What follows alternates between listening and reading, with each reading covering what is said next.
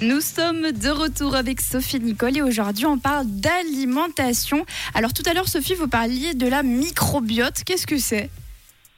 Alors en fait, c'est à peu près euh, un kilo, un kilo et demi de bactéries qui vivent euh, dans nos intestins et sans elles, on ne pourrait pas survivre. On a besoin d'elles pour que notre organisme puisse euh, justement décortiquer dans tous les aliments qu'on avale tous les nutriments nécessaires pour l'entièreté de notre corps.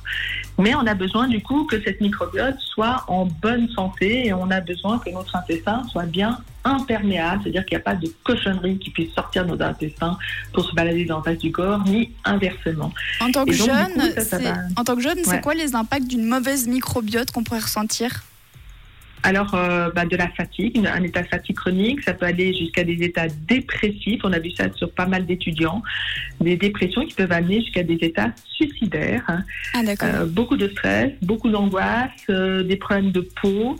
Euh, des troubles du sommeil, euh, des gros coups de blues euh, ou des gros coups de colère hyper impulsifs. et donc, c'est absolument nécessaire d'avoir une bonne imperméabilité de son intestin parce que cette imperméabilité de l'intestin est reliée à l'imperméabilité de notre cerveau. Et donc, si votre intestin devient poreux, votre cerveau va aussi devenir poreux. Et donc, vous allez vous retrouver aussi avec des trucs qui se baladent dans votre cerveau qui n'ont rien à foutre là. Et c'est pareil pour vos intestins et le reste de votre corps. Du coup, c'est pour ça que c'est si important d'avoir une alimentation régulière, variée et saine. Saine, ça veut dire que euh, vous pouvez manger absolument de tout, mais faites très attention à tous les aliments euh, très modifiés.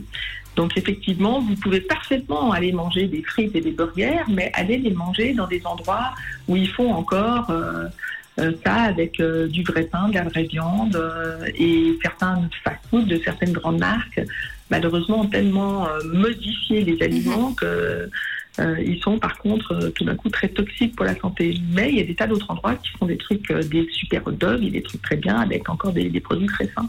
Donc si par exemple certains jeunes veulent sauter un repas pour avoir le corps de leur rêve, admettons, c'est pas du mhm. tout une bonne idée pour l'imperméabilité de, de l'intestin justement.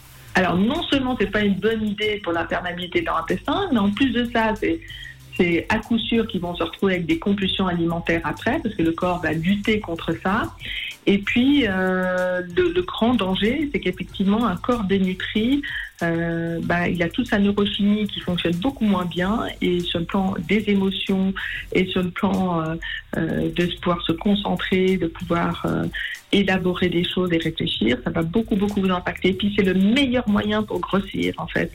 Plus vous allez vouloir contrôler votre poids, plus vous allez faire des régimes yo-yo, plus vous allez euh, euh, perturber votre système, plus vous allez vous enfoncer en fait. D'accord. Bah, comme d'habitude, merci beaucoup Sophie pour vos précieux conseils. Et si vous êtes un jeune qui nous écoutez et que vous avez des questions à poser à Sophie, n'hésitez pas 079 548 3000. À bientôt Sophie. À bientôt.